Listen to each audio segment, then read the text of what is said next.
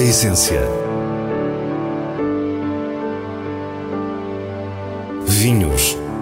Gastronomia. Gosto.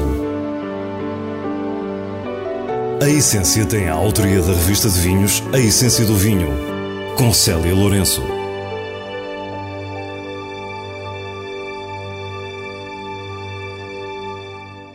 Boa noite. A precisamente uma semana do Natal, parámos para assistir ao Concurso Nacional de Canções e percebemos que o nível dos nossos profissionais está cada vez mais alto.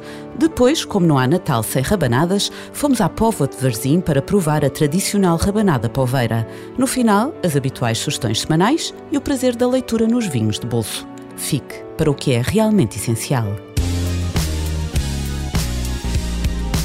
Esta é a época em que se sucedem encontros e jantares e em que talvez visitemos mais restaurantes, pois a cada ano vamos notando um refinamento cada vez maior à volta da figura do sommelier.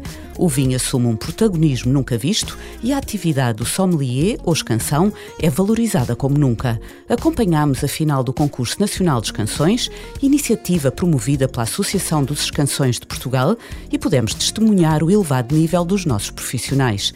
Esta competição distingue os melhores e pretende constituir uma seleção capaz de concorrer nas exigentes provas europeias e mundiais. A Associação Internacional de Sommeliers, portanto, ao longo dos anos, tem tornado cada vez mais os, os concursos cada vez mais exigentes. Né? Uh, mesmo em termos formativos, o objetivo deles é formar um nível de Master Sommelier. Portanto, esperamos estão a subir bastante. Isso fez com que a gente tenha que preparar muito melhor os nossos candidatos. Para nós, a nossa prioridade como país produtor, é que os nossos candidatos estejam nos primeiros lugares. Para isso acontecer, nós tivemos que implementar todos esses parâmetros de avaliação da Associação Internacional de Sommelier. Portanto, esse tem sido o caminho, foi o ano passado, este ano tem continuado, isso levou a um trabalho também diferente e mais empenhado da nossa equipa também de produção. Tiago Paulo é o presidente da Associação dos Canções de Portugal, associação cultural criada em 1972. Diz-nos que a ambição dos concursos internacionais tem motivado uma participação diferente. Portanto, o nosso objetivo é realmente colocar a fasquia muito alta para que os nossos candidatos cheguem lá fora uh, ao nível do, do internacional. Portanto, eles, eles próprios já perceberam que nós temos, eh, temos, temos feito estes desafios Uh, já perceberam que a competição está-se a tornar mais, mais, mais difícil, mas ao mesmo tempo esse desafio levou-vos a que eles participem mais também. É interessante. Nós passámos de uma média de 8, 7 pessoas por cada concurso, o ano passado foram 18 e este ano foram 17 candidatos. Portanto, percebemos que eles próprios também estão a abraçar este, esta, esta ideia e, e, e, concordam com ela e estão a trabalhar para que isso aconteça. Durante dois dias, 17 sommeliers competiram então pelo título de escansão do ano.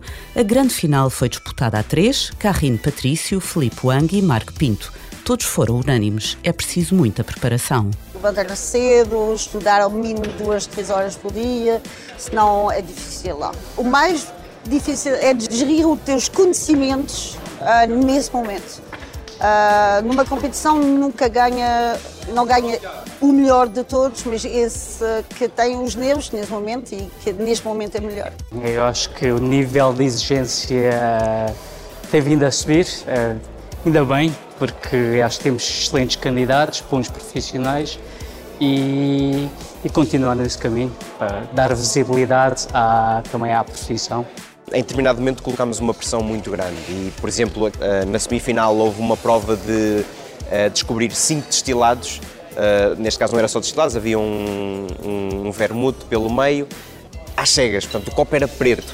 E esse tipo de exercícios, por exemplo, nas últimas duas semanas eu fiz diariamente com coisas diferentes. O chefe de cozinha também me colocava coisas à sorte. As provas vão da teoria à prática. Exigem estudo em várias áreas, capacidade de prova muito treinada e um rigor exímio em termos de serviço. O nível está a subir uh, completamente quando eu vejo o nível da final em 2020 ou uh, da final do ano passado. É um big step. Uh, agora acabamos de saber que em março vai ser ainda mais difícil. Eu não sei onde é que o Nelson e o Tiago a imaginar provas ainda mais difíceis, sinceramente. Carrine Patrício sabe do que fala. Representante nacional no concurso de Best Sommelier da Europa em 2020, embaixadora da Wines of Portugal na Alemanha, está habituada a provas exigentes. E nestas, o vencedor foi pelo segundo ano consecutivo Marco Pinto, do restaurante 50 Seconds em Lisboa, com uma estrela Michelin. E a competição foi tudo menos fácil. Sim, foi, foi dura, há muita tensão, mas a verdade é que a tensão maior foi na parte escrita, depois nas semifinais e tentei, quando entrei neste palco, fazer quase um, um limpar de mente e desfrutar aqui em cima do palco. Isto no fundo é o que nós fazemos no nosso dia a dia, com uma extra pressão, como é óbvio, com situações se calhar um bocadinho mais difíceis do que no dia a dia, mas tentei ser eu próprio. Ou seja, isto é o sommelier que se pode encontrar no restaurante 50 Seconds. Gerir e servir vinhos na hotelaria e na restauração é um ofício que pode bem ser uma arte. A verdade é que a coreografia do sommelier é uma das peças do imenso puzzle que pode ser uma refeição. É mesmo isto que nós fazemos no dia a dia, ou seja, tentar uh, dar o melhor pelo cliente, tentar fazê-lo viajar pelo mundo uh, e executar as coisas com rigor, rapidamente uh, e, sobretudo, com, com o saber fazer. Acho que o saber fazer é, é, é muito importante. E trabalhar num restaurante ajuda uh, a conseguir fazer estas provas um bocadinho mais facilmente, digamos assim. Não por acaso, o terceiro finalista tem também lugar de destaque num grande restaurante da capital. Philippe Wang, diretor de vinhos do Kabuki, com uma estrela Michelin. O Kabuki um, ehm, foca muito realmente nos vinhos. Nós temos uma, uma carta com, com quase, uh, neste momento, 600 referências, uh, damos imensos destaque ao vinho. Tanto eu como o Pedro, um dos semifinalistas, trabalhamos no Kabuki. Fazemos questão de participar nestes concursos porque também é uma forma de, superação, de aprender mais. Uh, mais uma vez, para o ano, nós dois estamos cá novamente. Depois das provas em Anadia, a gala dos prémios do Concurso Nacional de Canções aconteceu no Curia Palace, já a pensar no que vem a seguir. A Associação dos Canções de Portugal prossegue no seu objetivo de ter os melhores resultados a níveis internacionais. Com, com este objetivo, no fundo, os nossos candidatos estarem mais bem preparados, o que nós implementámos foi uh, um, um sistema de avaliação que no momento em que houver um concurso internacional, o concurso uh, mundial ou concurso europeu, a termos o melhor candidato naquele momento. Daí a ideia de termos implementado este, esta finalíssima. Ou seja, vamos buscar os dois últimos concursos, os três melhores de um ano com os três melhores do outro, e naquele momento vamos ver quem é que está mais bem preparado para nos representar lá fora. Isso acontecerá em março, eh, em Alenquer. Em final de festa, os sommeliers ainda nos falam dessa super prova que se avizinha. A todos desejamos boa sorte, na certeza que juntos terão mais força. Sim, era isso que eu comentava quando estava na, na audiência, que nós, entre nós todos, temos que nos ajudar. De facto, há pessoas que dominam muito mais uma área, outras que dominam um pouco menos, ou seja, se calhar eu tenho que começar a provar mais vinhos com a Karine e ela tem que vir trabalhar num restaurante do estilo do meu e assim ela consegue fazer uma performance diferente em termos de serviço, eu vou conseguir provar mais rápido, vou conseguir identificar uh, mais características dos vinhos. Portanto, isto tem que agora existir aqui uma grande simbiose entre nós, uh, porque em realidade não importa quem vai, importa é que quem vá, vá muito preparado. Isso é o, o, mais importante que nós temos que conseguir para o europeu e especialmente para 2026, que é o Campeonato do Mundo. Acho que o gol vai ser, pronto, de, de, de, de treinar juntos para nós, em março, dos seis, selecionar esse que tem as melhores capacidades. Temos agora três meses para preparar e vamos a isso. Na sua aparente simplicidade, a rabanada é memória de infância e de Natal. De sobremesa romana a alimento para mulheres que recuperavam do parto, a história nunca a perdeu e vários são os países que continuam a fazê-la com uma ou outra diferença. A versão francesa Pain Perdu, a inglesa Eggy Bread e a americana French Toast ou outras como a judaica, a marroquina ou a indiana e, claro, as clássicas torrijas espanholas. Entre nós tem declinações várias e na pova de Varzim a rabanada tem outra garra. A rabanada poveira, segundo o que dizem, nasceu de um senhor que tinha um restaurante, o senhor Leonardo da Mata, e então começou a sobrar pão e ele começou a ver, isto não dá para estragar, vamos ver o que vamos fazer daqui. E começou a fazer a rabanada poveira e acho que teve bastante sucesso, vinha gente longe para vir atrás da rabanada poveira. E acho que foi daí que começou. Corria a década de 1950 e foi tal o sucesso que chegou até hoje. Na altura também era chamada Rabanada do Leonardo, precisamente pelo nome de quem reinventou este clássico de pão frito depois de embebida em leite e ovo batido. Estamos com Teresa Almeida no café Pérola do Mercado, no Mercado da Povo de Varzim, que nos explica a grande diferença da rabanada poveira. A tradicional normalmente é feita de cacete, não é? É em fatias e a poveira é feita de pão beiju. Tem que ser pão beiju, não pode ser outro pão. Uh, todo descascado uh, e tem que ser um pão de qualidade, um pão e com dois, três dias, depende do tempo, para secar, que neste tempo demora mais tempo a secar. Uh, é o que diferencia uma rabanada macinha, uma rabanada muito boa. À vista, estas rabanadas parecem pequenas bolas de Berlim, perfeitas e douradas, polvilhadas com açúcar e canela. A sua forma esférica tem precisamente a ver com o pão de base. Biju é um pão de trigo pequeno e redondo. Ora, cada uma destas rabanadas corresponde a um pão biju sem côdea. Para mim, é, é melhor que a outra, mas há gostos. Tenho clientes para tudo, mas vendo muito mais na palmeira do que a tradicional. E se sempre associamos rabanadas ao Natal, na Pérola do Mercado parece Natal todo o ano. Nós fazemos o ano inteiro. Se calhar há casas que não fazem o ano inteiro.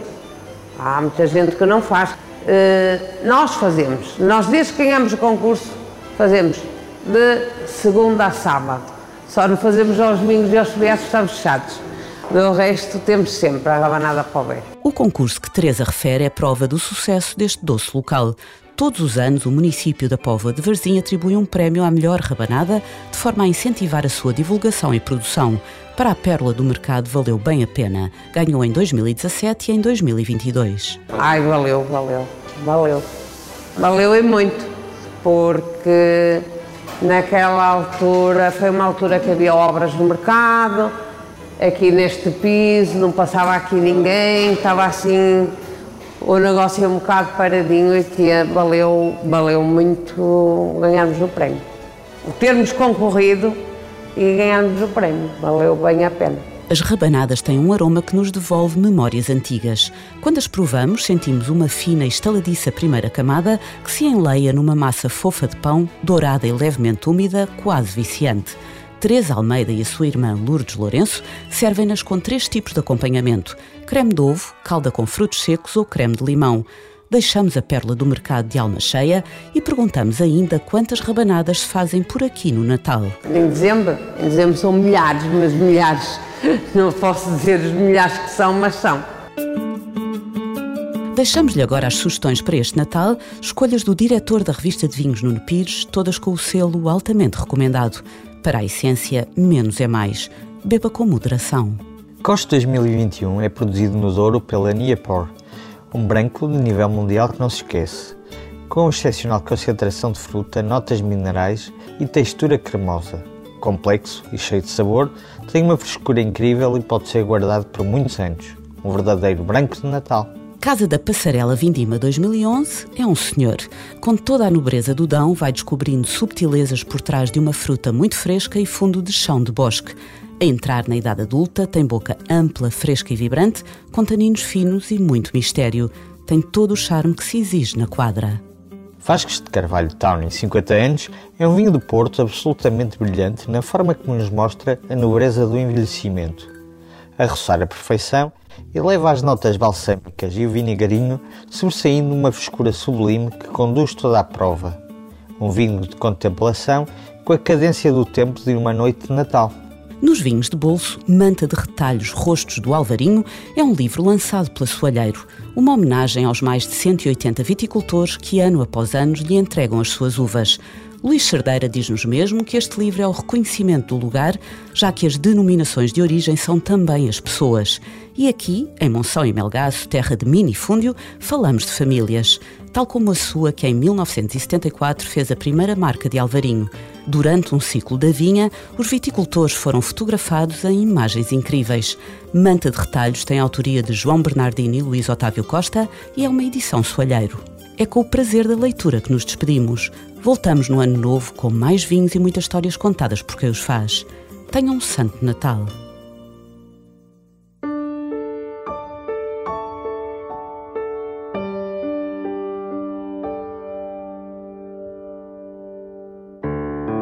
A essência. Vinhos. Gastronomia. Gosto